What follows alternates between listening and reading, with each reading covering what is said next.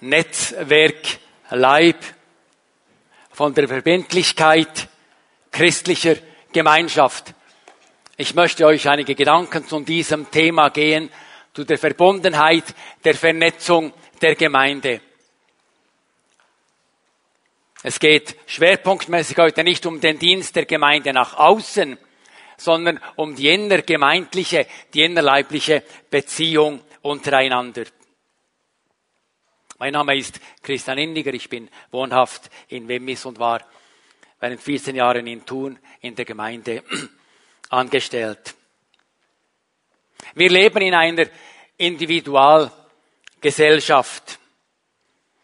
Die Welt und auch unsere Umgebung ist voll von Scheidungen, von Trennungen, geschieden voneinander, geschieden in der Familie, geschieden von der Natur, geschieden von unserer Geschichte oft. Und viele Menschen geschieden von Gott. Aber die Gemeinde stellt etwas ganz anderes dar. In der Gemeinde finden Menschen zusammen. Wer zu Jesus Christus gefunden hat, der findet auch zur Gemeinde. Der findet in den Leib, den die Christen miteinander bilden.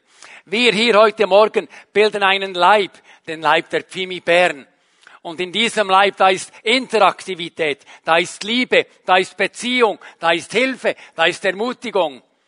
Und wenn es nach dem Gottesdienst so wäre, dass ihr aufeinander zugeht, von dort drüben, dort nach vorne, von hier, dort nach hinten, dass ihr sagt, ich muss zu diesem Mann, zu dieser Frau gehen, noch ein Wort mit ihm wechseln, ihn ermutigen, für ihn beten. Diese innergemeindliche Beziehung soll heute Morgen durch die Predigt gestärkt werden. Und das alles, weil wir Jesus Christus gehören.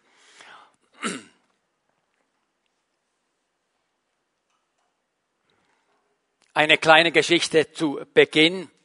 Eine Grundschullehrerin fragt in der Religionsstunde ihre Klasse, wer von euch möchte einmal in den Himmel kommen? Rassig sind alle Hände nach oben gegangen.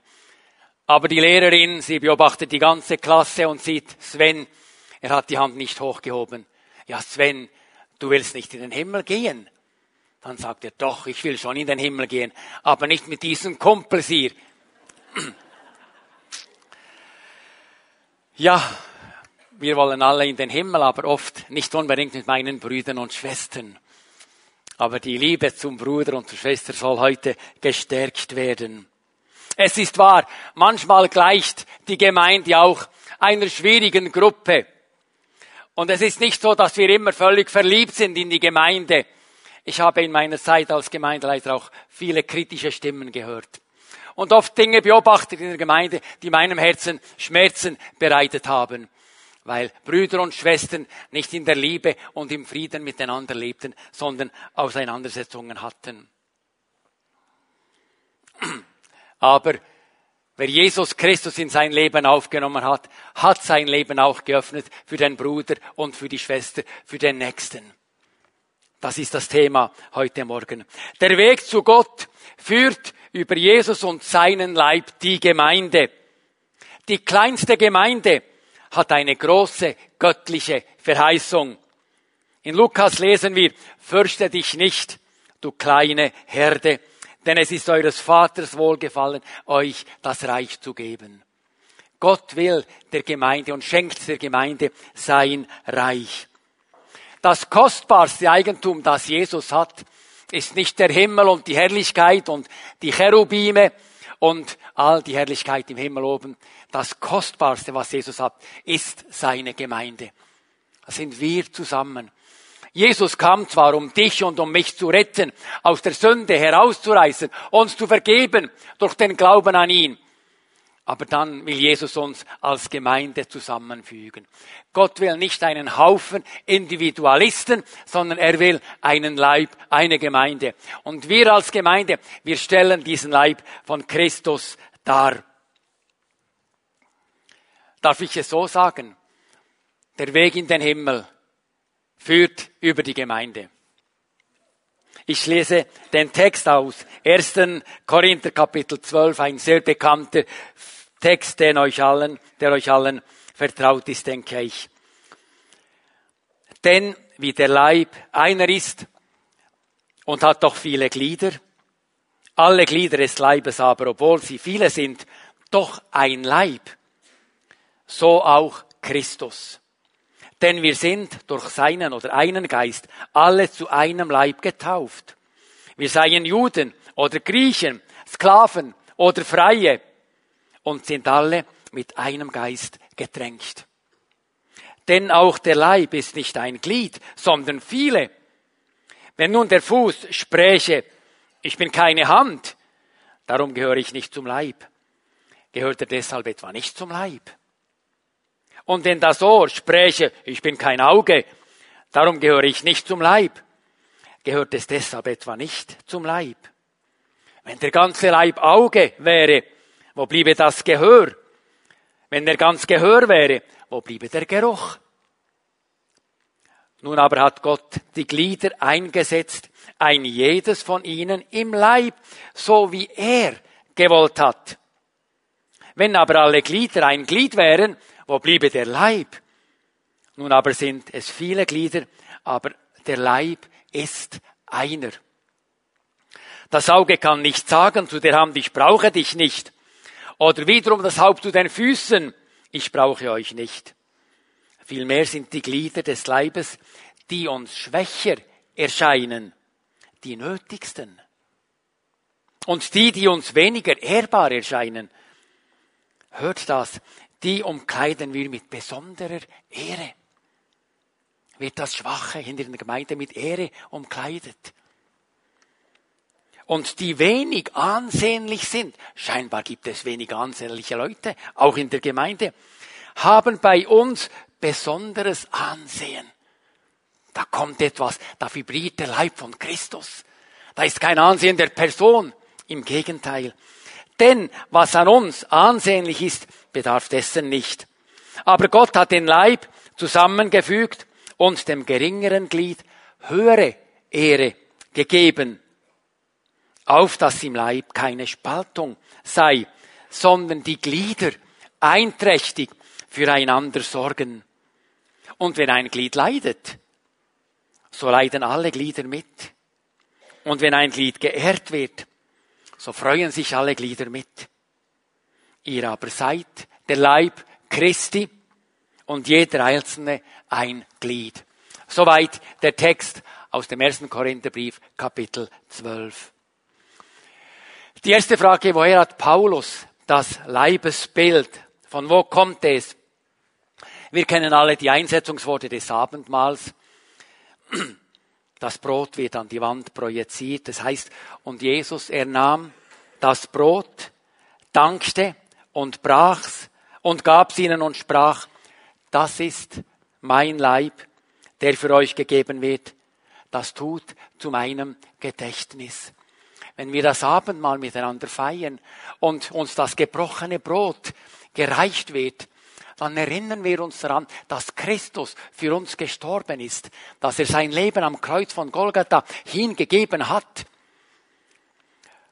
Und jetzt im Abendmahl, diejenigen, die an Christus gläubig geworden sind, die haben nun Anteil am Leib von Christus. Von diesem Brot isst, ist quasi Teil des Leibes von Christus. Denn er nimmt den Leib Christi in sich auf. Das ist symbolisch im Abendmahl. Aber es ist eine geistliche Wahrheit dass wir, die wir durch Jesus Christus neues Leben empfangen haben, mit ihm zusammen ein Leib bilden. Er das Haupt, wir seine Glieder. Er, die Ausschlaggebende, der Impulsgeber. Und wir, diejenigen, die tun, was er will. Das Blut im Abendmahl oder der Kelch steht für das Leben, für die Vergebung. Wenn wir das den Kelch nehmen, trinken wir symbolisch, geistlich das Blut von Jesu. Und wir können sogar sagen, dass Christen untereinander wie eine, eine Blutsverwandtschaft haben. Das Blut von Christus schlägt in unseren Adern, im geistlichen Menschen. Bist du dir, bin ich mir dessen bewusst?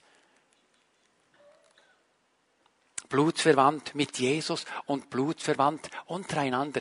Darum ist es so, dass in der Gemeinde nicht Familie zählt oder, oder Clan oder Gruppe.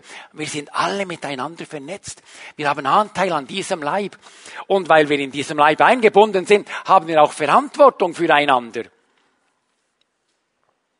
Eine ähnliche Aussage macht Jesus in Johannes Kapitel 15, wo er spricht, ich bin der Weinstock, sagt er, und ihr seid die Reben. Und ihr könnt nur Frucht bringen, wenn, wir, wenn ihr an mir bleibt. Weinstock und Reben sind nicht mit einem Klettverschluss verbunden, nicht mit einer losen Verbindung, sondern verwachsen miteinander. Und der Saft aus dem Stock kommt in die Reben. Aus diesen Gedanken heraus kommt Paulus auf das Leibesbild. Christen sind mit Jesus verwachsen und bilden einen Leib. Und dieser Leib wird dargestellt in der lokalen Gemeinde. Ja, er geht weit über die lokale Gemeinde hinaus. Weltweit alle Christen sind in diesen Leib eingebunden, aber er wird sichtbar dargestellt in der lokalen Gemeinde. Und hier die Pimi Bern stellt ein Teil des Leibes Christi dar, aber als Gemeinde seid ihr Leib Christi. Wir müssen die Einheit nicht mehr gewinnen und erarbeiten. Sie wurde uns durch Christus geschenkt, indem wir hinzugefügt wurden, als wir an ihn gläubig wurden, zu diesem Leib. Der Apostel Paulus sagte es so, so ermahne ich euch nun, ich der Gefangene in dem Herrn, dass ihr der Berufung würdig lebt, mit der ihr berufen seid, in aller Demut, in Sanftmut und Geduld, Ertragt einander in Liebe. Ertragt einander in Liebe. Und seid darauf bedacht, zu wahren die Einigkeit im Geist durch das Band des Friedens. Und er fährt fort, ein Leib, ein Geist, wie auch ihr berufen seid, zu einer Hoffnung eurer Berufung so wie wir die Vergebung durch den Glauben angenommen haben, so dürfen wir diesen Leibgedanken im Glauben annehmen und wissen, ich bin Teil dieses Leibes von Jesus Christus und hier örtlich in die Pfimi Bern eingebunden. Der Leibgedanke ist keine ausgeklügelte Theologie, keine Lehre von Gemeindeleitern und Verantwortlichen, um die Leute zusammenzubinden. Christus ist es, der von diesem Leib spricht und diesen Leib geschaffen hat. Durch sein Opfer hat er alle Glaubenden vereint. Die Einheit im Glauben ist Wirklichkeit, lokal und global. Ich habe das immer wieder erfahren, wenn ich in einem anderen Land, in einer anderen Kultur war. Ich kannte vielleicht die Sprache nicht, konnte mich nicht unterhalten, aber die Lieder, die Verkündigung, immer habe ich wahrgenommen, da ist Gott gegenwärtig, da ist Jesus Christus, da herrscht dieser Geist von Christus. Und ich habe mich diesen Männern und Frauen, die ich nicht kannte, verbunden gefühlt.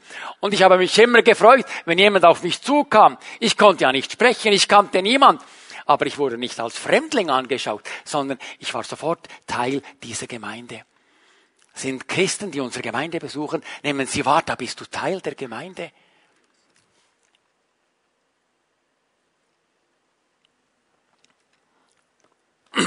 Leonardo da Vinci hat den Leib gezeichnet, dargestellt, er hat auch die Anatomie des Leibes studiert.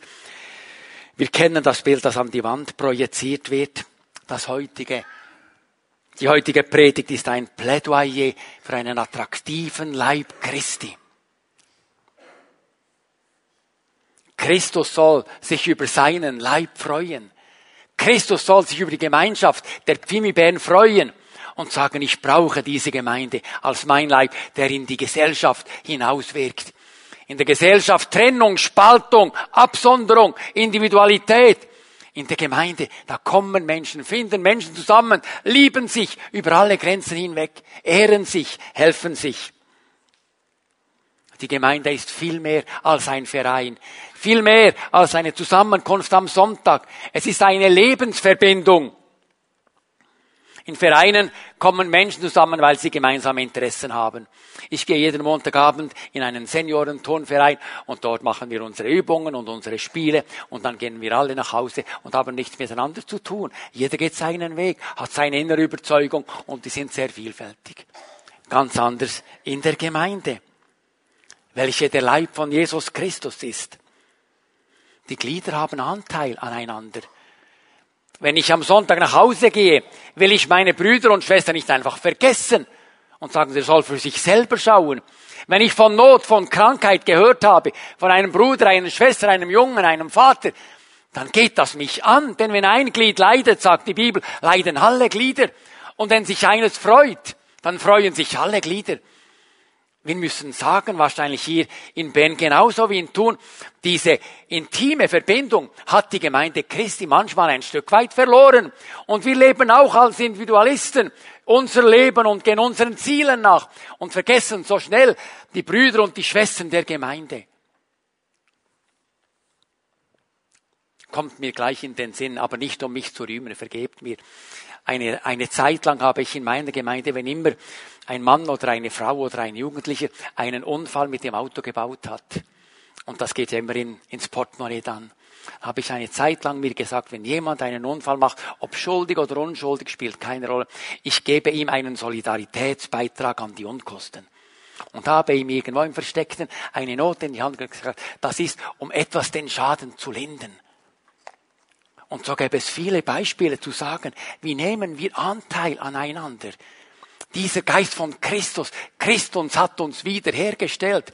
Und ist es so, dass durch unsere Leben andere Christen auch wiederhergestellt werden, Freude erfahren, Ermutigung erfahren in der Niederlage, Unterstützung in der Krankheit, im Versagen, im Ausgemustert werden, spüren, die Menschen mögen mich ausmustern, aber in der Gemeinde, da haben offene Arme, da werde ich mit offenen Armen empfangen. Ich denke, so hat sich Jesus die Gemeinde vorgestellt.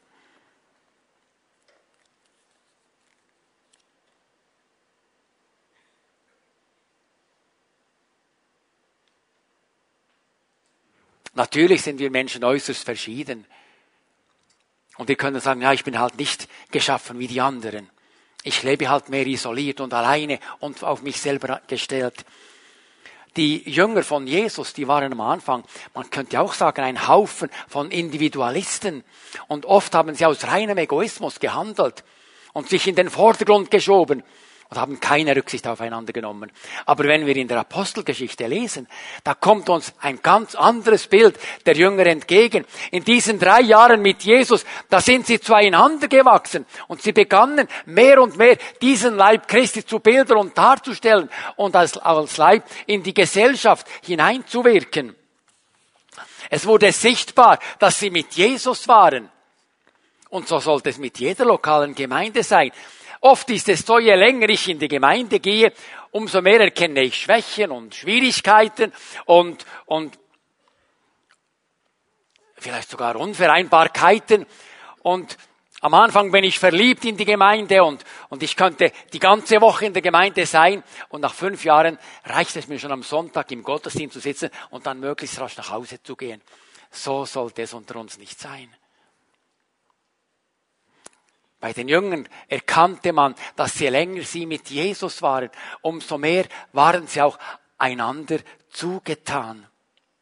Und aufgrund der Einheit der Christen und ihres Vorbildes kamen andere Menschen zum Glauben, weil sie sahen, wie die miteinander umgegangen sind.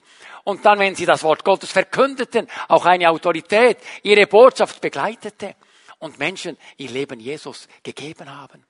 Eine Gemeinde, die innergemeindlich funktioniert als Leib, die hat auch Auswirkungen nach außen. Und Menschen sagen, wow, ich werde noch später einige Gedanken darüber sagen, was diese, diese, diese Frommen, diese Stündler machen, das ist schon beeindruckend. Beeindrucken unsere Beziehungen untereinander. Über alle Kulturen und Grenzen und Charaktere hinweg. Die Menschen, die sie erkennen oder sind dieselben Spannungen und dieselben Abgrenzungen in der Gemeinde, wie sie in der Welt sind? Ich möchte noch einige weitere Leibgedanken äh, erwähnen. Leonardo da Vinci war ja auch ein Anatomiegenie und er hat auch den Körper immer wieder gezeichnet und ein Bild zeigt etwas von diesem Kunstwerk. Ich weiß selber nur oberflächlich Bescheid über den Leib, aber ich habe längstens entdeckt, dass er ein absolutes Kunstwerk ist. Das Zusammenspiel aller Organe, aller Phasen, aller Zellen ist absolut genial. Und man kommt, je mehr man sich damit beschäftigt, nicht aus dem Staunen heraus. Der Herz-Lungen-Kreislauf, das Gehirn, der ganze, das ganze Nervensystem, die Botenstoffe, die da kommen und Impulse weitergeben, ist erstaunlich, höchst erstaunlich. Die Muskel, Bänder, Sehnen, die da zusammenspielen. Ein Band zu kurz und schon bin ich verkrüppelt. Eine Sehne, die nicht funktioniert und schon kann ich nicht mehr laufen. Ein Muskel, der gelähmt ist und schon mache ich ein ganz trauriges Bild. Und jetzt spielt alles in unseren Körpern. Was für ein Wunder. Alles bis ins Kleinste, detailliert, organisiert, zusammengefügt. Gott hat den Menschen so genial geschaffen. Und so genial wie unser Körper ist, so genial sollte für Gott und soll die Gemeinde Jesu sein. So funktionieren. Die Organe unterstützen sich gegenseitig, erkennen sich von nötig, übernehmen Funktionen, die andere nicht mehr übernehmen können. Da entsteht kein Loch, sondern da springt ein anderes Organ, ein anderes Teil des Leibes ein. Ergänzung. Das ist der Leib. Und so sollte die Gemeinde funktionieren. Wir wissen, dass wenn ein Glied beginnt zu wuchern, dann spricht man von Krebs. Und wenn Krebs im Körper sitzt, dann ist das sehr beängstigend. Und nicht selten ist der Ausgang bei Krebserkrankungen fatal. Wenn Egoismus wuchert in einer Gemeinde, ist das immer gefährlich für eine Gemeinde. Ein getrenntes Glied hat null Überlebenschancen. Vom Leibe getrennt, abgehauen, da wird nur noch gestorben. Wenn der Geist aus dem Leib geht, dann zerfällt, zerfällt der Leib in seine Moleküle, wird Asche, wird Staub. Eine Gemeinde ohne Christus zerfällt, hat keine Zukunft, ist eine Marionette des Zeitgeistes. Jeder Teil hat seine Bedeutung. Ein Auge kann nicht laufen und ein Fuß nicht sehen, der Arm nicht schmecken. In der Gemeinde ist es so, dass einer kann trösten und auferbauen. Jemand ist zu praktischen Diensten begabt und versieht sie kann hilfsbedürftigen Menschen helfen, kann Besorgungen erledigen, Kranke besuchen. Einem Dritten gelingt es besonders gut, Menschen den Weg zu Jesus zu erklären. Du versuchst es vergeblich, aber nicht alle müssen alles können. Andere haben die Gabe, den Glauben weiterzugeben und es zündet. Und Menschen beginnen zu glauben und erfahren Veränderung, weil sie Leben Christus anvertrauen. Andere haben Organisationstalent, geben sich ein und und tragen dazu bei, dass die Gemeinde harmonisch ihren Dienst wahrnimmt. Andere können hören, Zuneigung schenken, haben Zeit. Alle diese Gaben und noch viele mehr braucht die Gemeinde. Und auch die unscheinbaren, die unsichtbaren, die kommen und die gehen, auch die sind wichtig. Vielleicht bist du eine Faser des Herzens der Gemeinde unsichtbar. Ich vergleiche manchmal Menschen, die beten, Menschen, die für die Gemeinde einstehen, so als ein, ein Herzstück, wo der Puls Gottes in ihrem Herzen schlägt und sie für die Gemeindeleitung, für die Verantwortungsträger, für die Gemeindeglieder, für die Kranken beten. Das Herz schlägt hunderttausend Mal pro Tag. Dein Herz schlägt hunderttausend Mal pro Tag. Setzt 5000 Liter Blut um pro Tag. Was für eine Leistung. Kein Batteriewechsel während 80, 90 Jahren. Vielleicht bist du Teil des Herzens der Gemeinde. Du trägst mit. Dein Herz schlägt für Jesus und dein Herzschlag überträgt sich auf den Bruder und die Schwester. Deine Liebe zu Jesus und zum Nächsten entzündet die Liebe zu Jesus und zum Nächsten in anderen der Gemeinde. Menschen, die nicht auffallen in der Gemeinde, Gläubige, aber überlebenswichtig sind für die Gemeinde.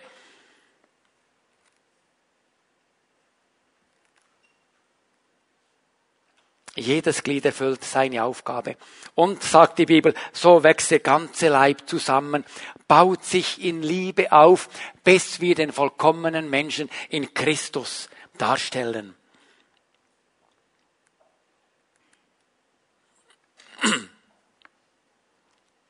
In Epheser lesen wir, wir aber wollen von der Liebe geleitet die Wahrheit bezeugen und in allem auf ihn Christus wachsen. Er, Christus, ist das Haupt. Von ihm her wird der ganze Leib zusammengefügt und gefestigt durch jedes Gelenk. Jedes versorgt ihn mit der Kraft, die ihm zugemessen ist. So wächst der Leib und baut sich selbst in Liebe auf. Jesus investiert sich in die Gemeinde, baut sie auf, damit sie ihren Dienst wahrnehmen kann. Die Zeit reicht nicht, um jetzt lange über das Haupt, über Christus zu reden, aber das ist das Bedeutendste. Von ihm geht alles aus, vom Haupt Jesus Christus. Ihn lieben wir. Ihn haben wir am Anfang mit diesen Liedern, ihm haben wir gesungen, ihn haben wir angebetet, ihm haben wir die Hände geklatscht. Er ist uns rein und alles. Von ihm kommen die Impulse auf. Auf ihn hören wir, auch wenn es unangenehm ist. Und sein Wort ist zu lesen im Wort Gottes. Und was Jesus sagt, ist für die Gemeinde, ist für seine Kinder nicht irgendwie optional, sondern das ist imperativ. Was Jesus sagt, das will ich tun. Ist die Verbindung zum Haupt, zu Christus gelähmt, geschieht nichts mehr.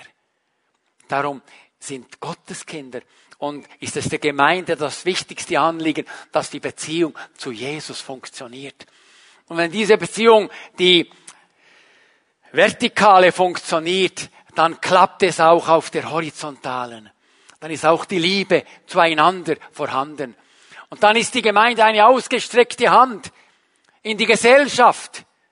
Am Arbeitsplatz bist du die ausgestreckte Hand Gottes, deinen Arbeitskolleginnen und Kollegen gegenüber, im Quartier, im Block, wo immer du dich bewegst.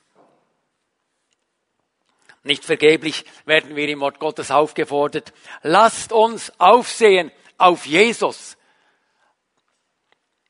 Der Sonntagsgottesdienst ist ein besonderer Zeitpunkt, um auf Jesus zu sehen, von ihm neu das Leben, die Kraft zu empfangen, um dann in der Woche entsprechend zu leben. Der Leib Christi kann nicht verborgen bleiben. Er wird sichtbar. Einige Gedanken dazu, wie das geschehen könnte. Wir wissen, dass in der Welt gibt es eine gehobene Schicht, eine Mittelschicht, eine Unterschicht. Herren bleiben Herren, Arbeiter bleiben Arbeiter, Sklaven bleiben Sklaven. Ich spreche jetzt auch noch von früher. Die oben, die bleiben in der Regel oben und die unten sehr oft unten. Früher noch viel ausgeprägter. Ein Sklave, ihm war es verboten, eine Freie oder einen Freien zu heiraten. Sklave heiratet Sklave und bleibt Sklave. Ein Fürst heiratet eine Fürstin und der Fürstenstand bleibt erhalten. Gleiches und Gleiches gesellt sich gehen. Das ist in der Welt zwar wahr, aber nicht in der Gemeinde. In der Gemeinde ist ein Bettler und ein Reicher und sie haben Beziehung und lieben sich. Nach dem Gottesdienst spricht nicht der Geschäftsführer mit dem Geschäftsführer und der Bettler mit dem Bettler, sondern der Geschäftsführer geht auf den Bettler und der Bettler geht vielleicht auf irgendwie einen Abteilungsleiter zu. Das ist Gemeinde, praktisch, kein Ansehen der Person.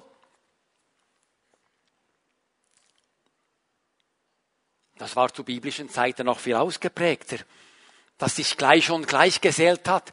Und auch die Christen haben sich am Anfang sehr schwer getan damit, dass jetzt plötzlich Geschäftsleute oder noble Leute, angesehene Leute mit Sklaven am gleichen Tisch das Abendmahl einnehmen sollten. Das war ja ein Affront. Das geht doch nicht.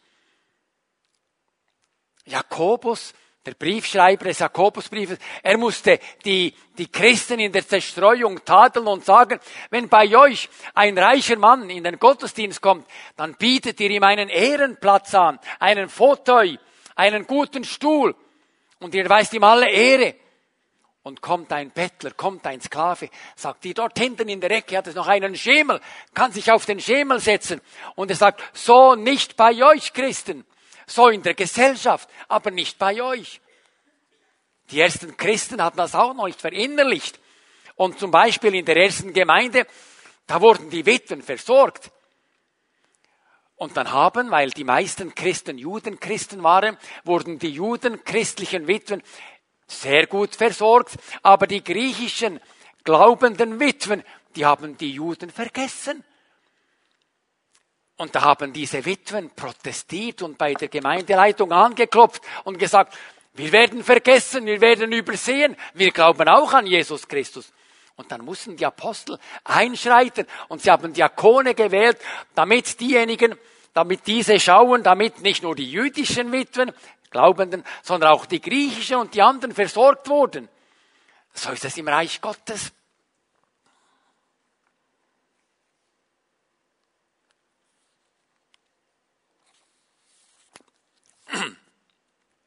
Jesus riss oder durchbrach die sozialen Strukturen. In der ersten Gemeinde saßen plötzlich Herren und Sklaven im selben Gottesdienst, schon erwähnt. Nebeneinander, miteinander, sind sich vielleicht in die Arme gefallen. Haben füreinander gebetet. Das war undenkbar. Das war ein Skandal zu jener Zeit. Aber Christus macht es möglich. Er verbindet Menschen, die an ihn glauben, in der lokalen Gemeinde auf diese Art und Weise miteinander. Kennen wir auch noch diese Verbindungen? Oder leben wir nur in unserem kleinen Kreis mit unseren Freunden, mit unserer Familie? Ich werde noch einige Fragen stellen zum Schluss dieser Predigt. Man sagt, dass die Christengemeinde in Rom für den Staat zum Vorbild wurde, besonders im dritten Jahrhundert. Und zwar haben die Christen ihre Kranken gepflegt und ihre Hungernden gespiesen und ihre Sterbenden begleitet und begraben. Das war unter den Römern nicht der Fall. Der Hungernde, der hungerte weiter. Der Sterbende auf der Straße, der starb. Der Kranke blieb krank und ihm wurde die nötige Arznei nicht gegeben von anderen. Und als der Staat gesehen hat, wie die Christen miteinander umgehen, dass sie ihre Kranken pflegen, dass sie ihre Hungernden speisen, dass sie ihre Toten begraben, hat sogar die Staatsmacht erkannt, die Menschen, die mit Jesus unterwegs sind, die wir so lange verfolgt haben und auf den Scheiterhaufen und in Arenen getötet haben, die sind uns ja Vorbild. Und so hat die Gemeinde viel dazu beigetragen, dass auch in der Gesellschaft Menschlichkeit zum Durchbruch kam.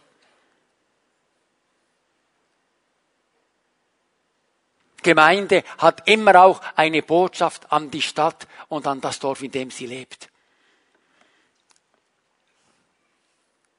Ich möchte noch zum Schluss einige Gedanken, einige Fragen stellen. Wo Christen zusammenkommen, herrscht ein anderer Geist. Nicht Sympathie und Antipathie. Christen erkundigen sich nach dem Ergehen des Nächsten. Sie sind füreinander Ermutiger, Segner, Helfer, Unterstützer. Sie stärken, sie bieten praktische Hilfe an. Natürlich, insbesondere auch in den Kleingruppen kann das wirklich ganz praktisch ausgefügt, ausgeübt werden. Aber auch am Sonntag sollte niemand zur Gemeinde hinausgehen, hinausspringen, bevor die Gemeinde aufsteht, damit er nicht angesprochen wird, ohne dass jemand noch fragt, du, wie geht es dir? Stimmt etwas nicht? Hast du etwas gegen die Gemeinde? Bist du verletzt worden? Sind wir also Kahlgemeinde? Bilden wir diesen Leib? Oder sind wir genauso individualistisch wie die Menschen, die die Gemeinde und die Jesus Christus nicht kennen? Was bedeuten wir einander? Wenn ich meine Söhne sehe, meine Familie sehe, dann freue ich mich in der Regel immer. Freust du dich, wenn du in die Gemeinde kommst, über die Menschen, die du siehst? Manchmal habe ich mich in Thun, ich war dort 14 Jahre auch Gemeindeverantwortlicher, geärgert, wenn die Jungen es noch nicht gelernt hatten, auch ältere Menschen zu grüßen. Die kamen hinein, haben nicht links, nicht rechts geschaut, da konnten ihnen Dutzende Leute entgegenkommen, da wurde niemand gegrüßt. Man lebte in seiner Gesellschaftsschicht. Aber in der Gemeinde ist es eben anders. Man lebt nicht nur in seinem Kuchen, sondern da wird die Gesellschaftsschicht durch, durchdrungen. Da, da gehen ältere Menschen auf Jüngere zu und, und, und Schwarze auf Weiße und Weiße auf andere Kulturen. Man liebt sich. Oh, da ist jemand neu in der Gemeinde. Wow, welcome. Eine Umarmung. Was für ein Willkommen.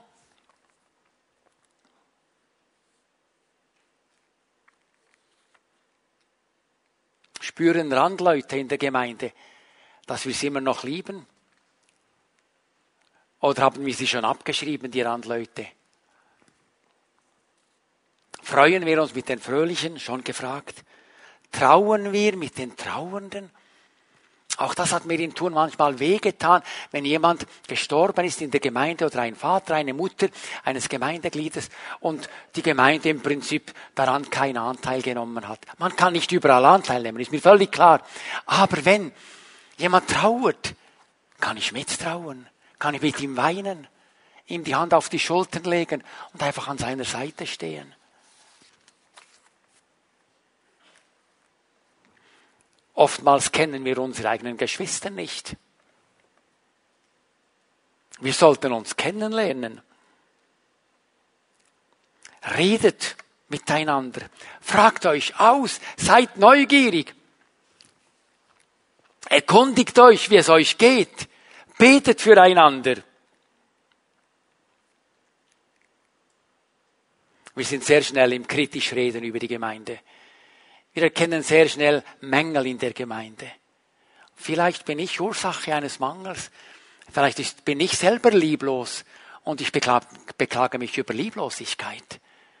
Wenn ich auf andere zeige, zeige ich immer mit vier Fingern oder drei Fingern auch noch auf mich. Lebe ich das, was ich von der Gemeinde erwarte? Oder weil ich enttäuscht wurde in der Gemeinde, ziehe ich mich mehr und mehr zurück, sitze noch in die letzte Reihe, schaue kritisch nach vorne, wer singt, wer predigt, wer dient. Ja, war nicht so schlecht heute Morgen. Ich spüre, der Geist Christi ist ein ganz anderer Geist. Und Jesus, er lädt uns heute Morgen ein, neu in seinem Geist auch aufeinander zuzugehen und die praktische Liebe zu praktizieren.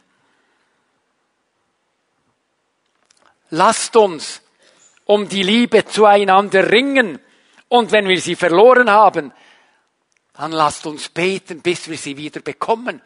Das habe ich auch erfahren zum Teil, dass meine Liebe zur Gemeinde etwas kälter wurde und ich nicht ganz einverstanden war und mich dann langsam so etwas in den Background zurückgezogen habe, bis mich dann der Geist Gottes wieder ermahnt hat und gesagt, Christus, Christian, das ist nicht korrekt. Ihr kennt das Lied nicht mehr. 441, die alten Pfingstler kennen es. Herz und Herz vereint zusammen, sucht in Gottes Herzen Ruhe. Und wenn die Liebe erkaltet ist, dann lasst uns beten, bis sie wieder erneuert wird. Jesu vergossenes Blut will uns von allen sozialen Eitelkeiten reinmachen. Er hat die Trennung zu Gott überwunden für uns und auch die Trennung untereinander hat Jesus überwunden. Eine Gemeinde, wo diese Liebe untereinander praktiziert wird, weil sie von Jesus geliebt ist, diese Gemeinde wird einmal siegreich im Himmel einmarschieren. Und nicht einmal das Totenreich kann ihr widerstehen, sagt Jesus. Und da wird ein triumphaler Empfang im Himmel sein, wie bei der Gemeinde Philadelphia, von der wir in der, äh, in der Offenbarung lesen. Im Römerbrief lesen wir, seid gesinnt, wie Jesus Christus gesinnt war. Das ist die Hauptbotschaft dieser Predigt. Wenn wir die Gesinnung Jesu haben, dann sind wir miteinander verbunden in Liebe und dann funktioniert dieser Leib.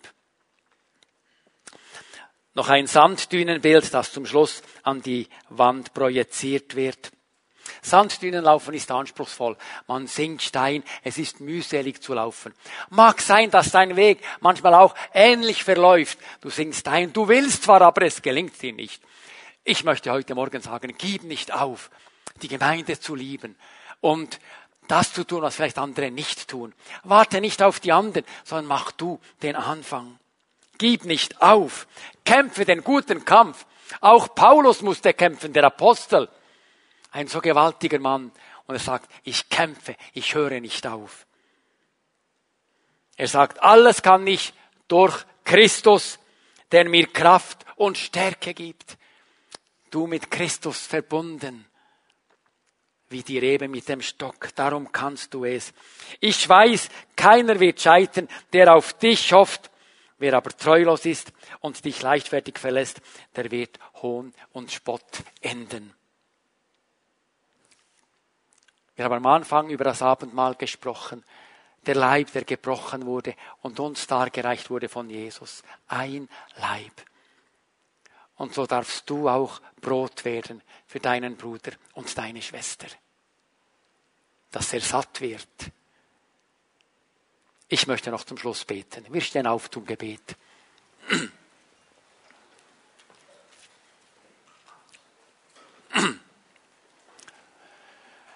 Herr Jesus Christus, wir lieben dich, auch wenn unsere Liebe manchmal schwach ist, manchmal unzulänglich und ich manchmal nicht überzeugt bin, wie fest ich dich liebe. Aber ich liebe dich, wir lieben dich. Du weißt, dass wir uns manchmal auch schwer tun mit der Liebe zum nächsten Bruder, zur nächsten Schwester.